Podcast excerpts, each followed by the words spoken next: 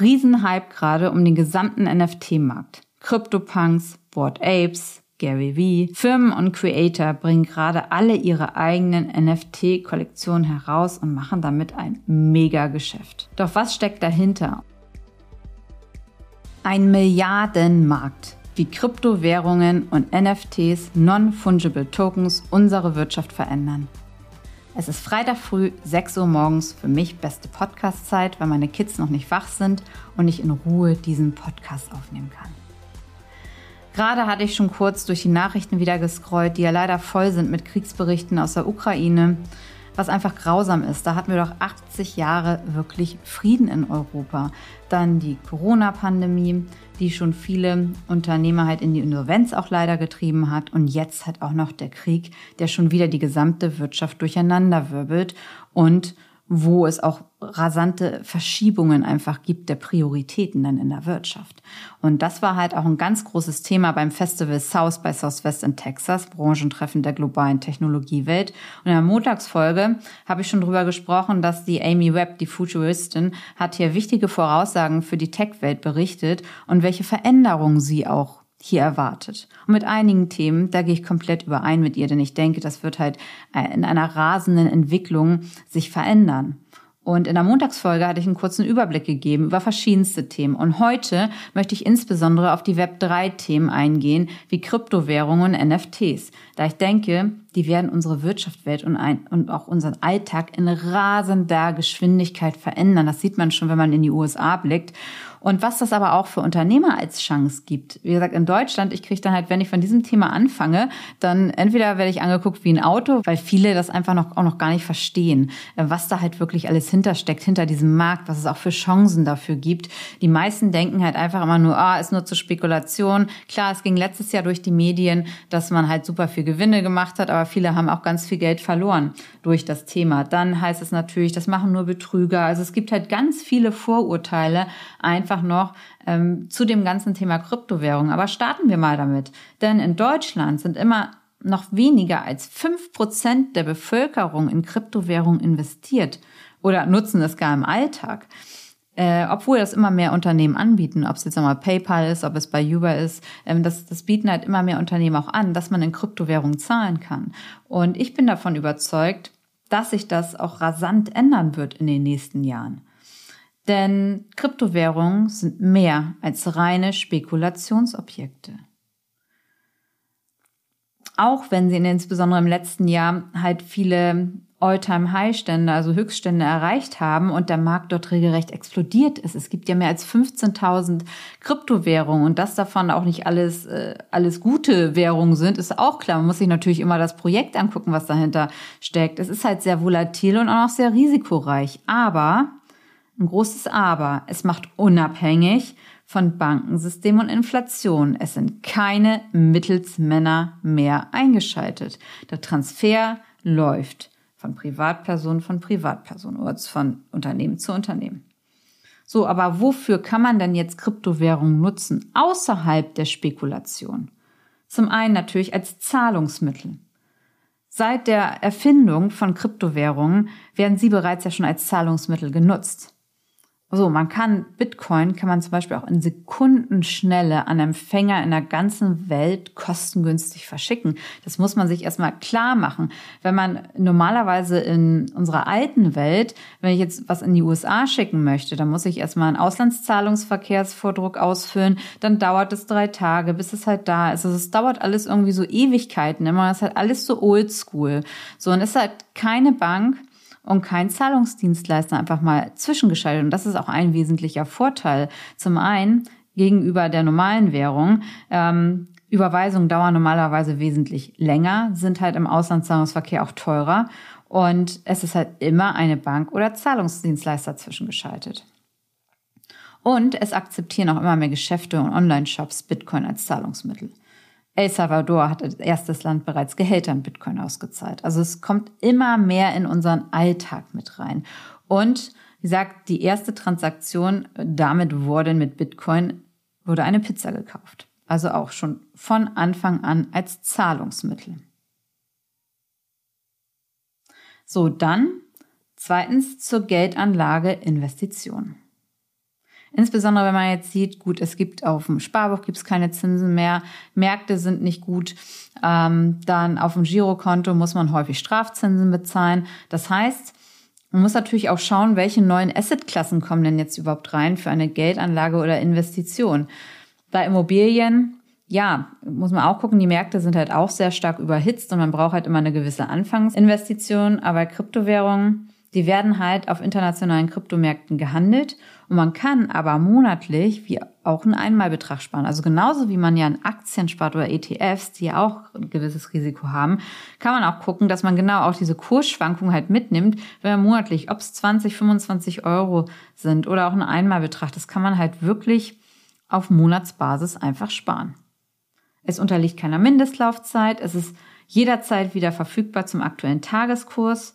Und es gibt dann ja verschiedenste Verwendungsmöglichkeiten in der Geldanlage. Man kann ja auch sowas ähnliches äh, wie Zinsen dann halt erhalten, wenn es äh, um Staking geht, heißt das. Oder man kann Liquidity machen. Es gibt verschiedene Themen, wie man dann auch noch, wenn man Geld angelegt hat in Kryptowährungen, wie man da auch noch weiter passiv Geld verdienen kann mit. Also wie wir es damals gemacht haben, als wir unser Geld zum Sparbuch gebracht haben. Das ist jetzt auf der anderen Seite Kryptowährung zwar etwas anders, ist mehr mit Risiko verbunden, aber vom Prinzip her funktioniert es ähnlich.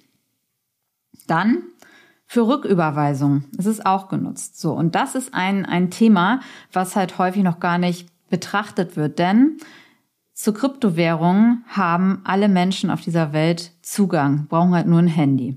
So. Und viele Menschen, also über 500 Millionen Menschen haben aber gar keinen Zugang auch zu Konten. So und für Arbeitsmigranten, die nutzen halt die Kryptowährung, um halt Teile ihres Lohns an ihre Familien in die Heimat zu schicken. So, die halt dann auch insbesondere keinen Zugang zum normalen Girokonto haben. Und das ist halt einfach ein Riesenmarkt, weil so viele Menschen, man kann sich es mal gar nicht vorstellen, gar keinen Zugang zum Girokonto haben. Für uns in Deutschland hier alles wirklich ähm, unvorstell unvorstellbar, aber das ist auch die Realität. Natürlich muss man immer sagen, dass es, ähm, dass es hochrisikoreich ist, aber wenn man das Geld auf dem Girokonto lässt, dann sind es auch fünf bis sieben Prozent weniger im Jahr, wenn man halt ähm, die Inflation mit reinrechnet. Deswegen, das wird halt immer nur investieren in Kryptowährungen, nur Geld, was man wirklich halt nicht braucht. Und ich sage, das stellt jetzt auch hier keine Anlageberatung dar. Es ist eine Darstellung der Nutzungsmöglichkeiten, sage ich mal so. Und es gibt darüber hinaus auch noch weitere Anwendungsmöglichkeiten. Aber du siehst, Kryptowährungen sind zum mehr da als nur zur Spekulation.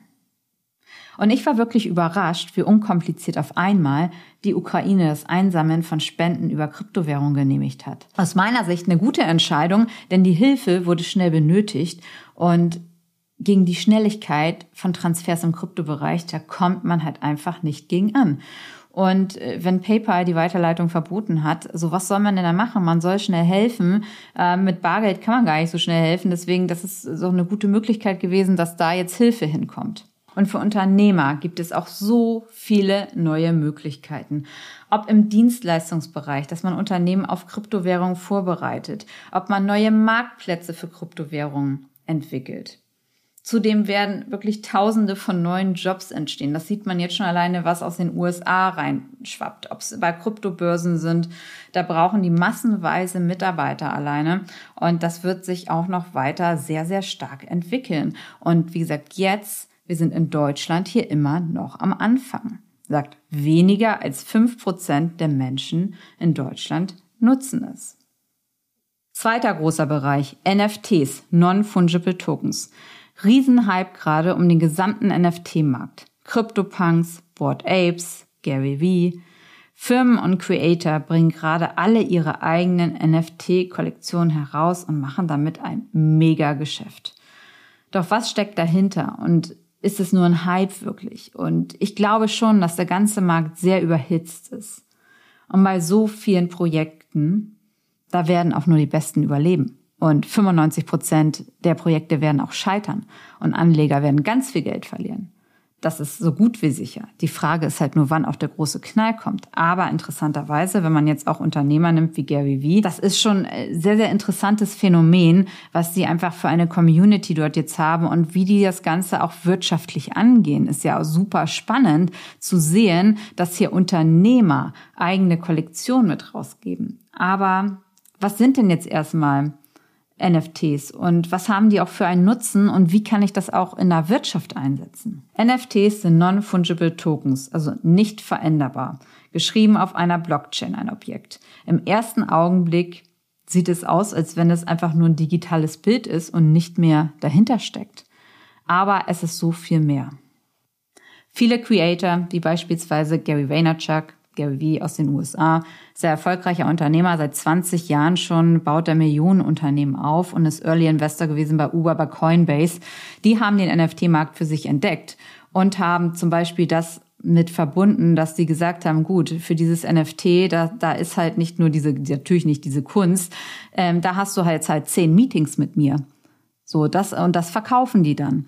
Oder bei Gary Vee ist es ja auch gleichzeitig die Eintrittskarte für seine Konferenzen. Das heißt, wenn man dieses äh, NFT kauft, dann hat man auch gleich Eintrittskarten für Konferenzen oder man hat ähm, bestimmte Meetings dann mit den mit den Unternehmern. Das, so wird das halt schon gehandelt. Und jede einzelne Eintrittskarte ist dann wieder ein einzelnes NFT. Also es ist wesentlich mehr als nur ein Bild, ein digitales Bild. Zudem wird es weitere Bereiche revolutionieren. Davon bin ich überzeugt. Schauen wir uns mal den Immobilienmarkt an.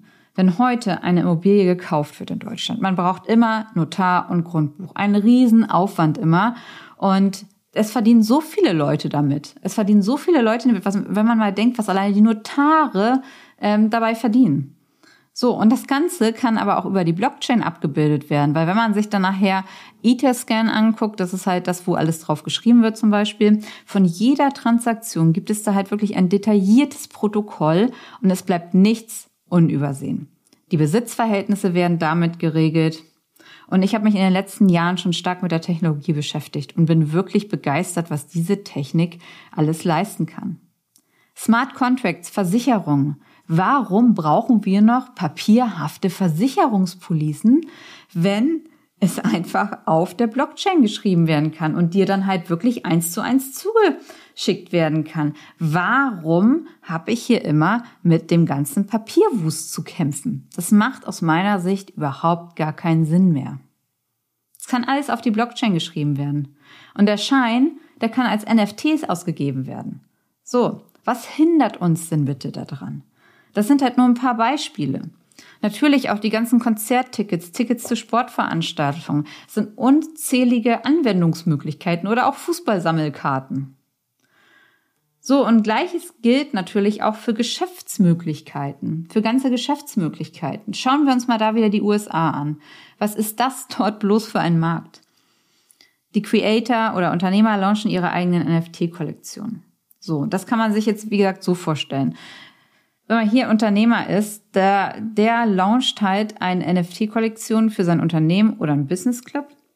So, und die verkauft er dann auf einen der digitalen Marktplätze und sammelt so halt Geld ein. Also ich verkauft er die vielleicht für 100 Euro, gibt Zehntausende aus, da kann man sich ausrechnen, was das alleine an Umsatz bringt. Alleine schon nur durch den, durch den Verkauf dieser NFT-Kollektion. Dazu braucht man natürlich eine gewisse Marke, um überhaupt so auftreten zu können. Da schließt sich dann halt wieder der Kreis, warum das ganze Thema Personal Branding so wichtig ist.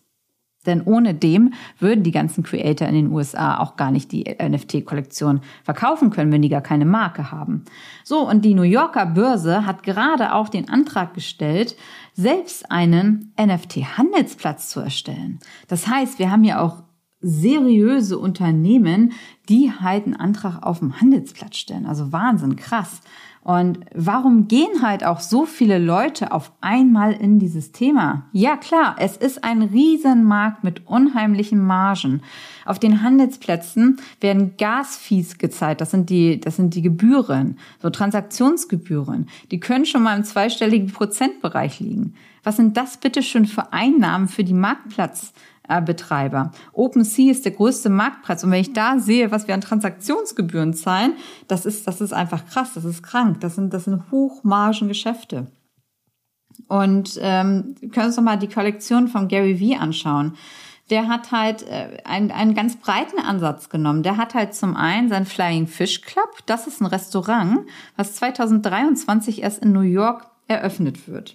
So, und hier kann man dann halt nur speisen, wenn man sich halt diese exklusive Mitgliedschaft kauft. Natürlich als NFT. So, das heißt, der Kaufmann kostet, glaube ich, im Moment 5000 Euro. Dann kann man halt erstmal in diesem Restaurant essen. So, aber das Essen muss man auch noch bezahlen. Das heißt, es ist halt wirklich der Einkauf in eine bestimmte Community, weil da halt wirklich nur diese Leute ähm, Zugang zu haben. So, und für sein, dann hat er die Tickets mit seiner VCon. Das ist die Konferenz. Die ist auch sehr exklusiv. Es gibt nur 10.000 Tickets und die kriegen nur die Holder von seinen NFTs, wie Friends 1. So, und er hat halt Stars dabei, wie Mila Kunis, Snoop Dogg. Ähm, und die Tickets, die gibt es dann halt auch wieder nur für diesen elitären Kreis. Und man kommt da aber mit super spannenden, ähm, super spannenden Unternehmern einfach ins Gespräch.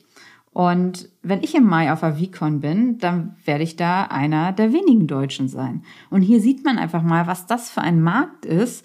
Und in Deutschland ist das Thema noch nicht wirklich angekommen. Viele reden dann zwar mit, aber wenn man dann mal das Portfolio bei denen auf OpenSea sieht, da ist halt noch nicht wirklich viel angekommen. Und viele sind auch viel zu sehr in der Theorie. Dabei ist jetzt halt auch die Zeit da, um zu investieren, zu gründen, und sich halt da entsprechend halt mit aufzustellen. Natürlich, es gibt auch ganz viel Fake und ganz viel Mist, da muss man super gut aufpassen, dass man da halt nicht an ähm, falsche Leute auch reinkommt. Aber man muss halt, wie es bei allem so ist, man muss einen super guten Research machen, sonst hat man keine Chance. Sonst fällt man da auch sehr schnell auf Betrüger rein. Die User und die Startups und Investoren, die zu diesem Thema gerade aus dem Boden sprießen, das ist wirklich spektakulär. Es sind Milliardengeschäfte. Es gibt so viele auch neue Investoren, ähm, Startup-Investoren, die reingehen, die investieren in einzelne Coins, in einzelne NFT-Gruppen. Äh, und ich kenne keine Branche, wirklich außer Social Media, die solche Zuwächse hat. Deswegen kann ich euch nur raten, schaut euch das Thema einfach mal genauer an. Wie gesagt, ist keine Anlageberatung, aber guckt euch das bitte mal an, ähm, ob das vielleicht auch für euch interessant wäre. Ich hoffe, euch hat die Folge gefallen. Ich freue mich über Feedback zum Podcast und ihr könnt mir richtig helfen, wenn ihr mir eine Bewertung hinterlasst bei iTunes und Spotify. Bei Fragen könnt ihr euch sehr gerne auch per DM bei mir melden. Eure Corinna.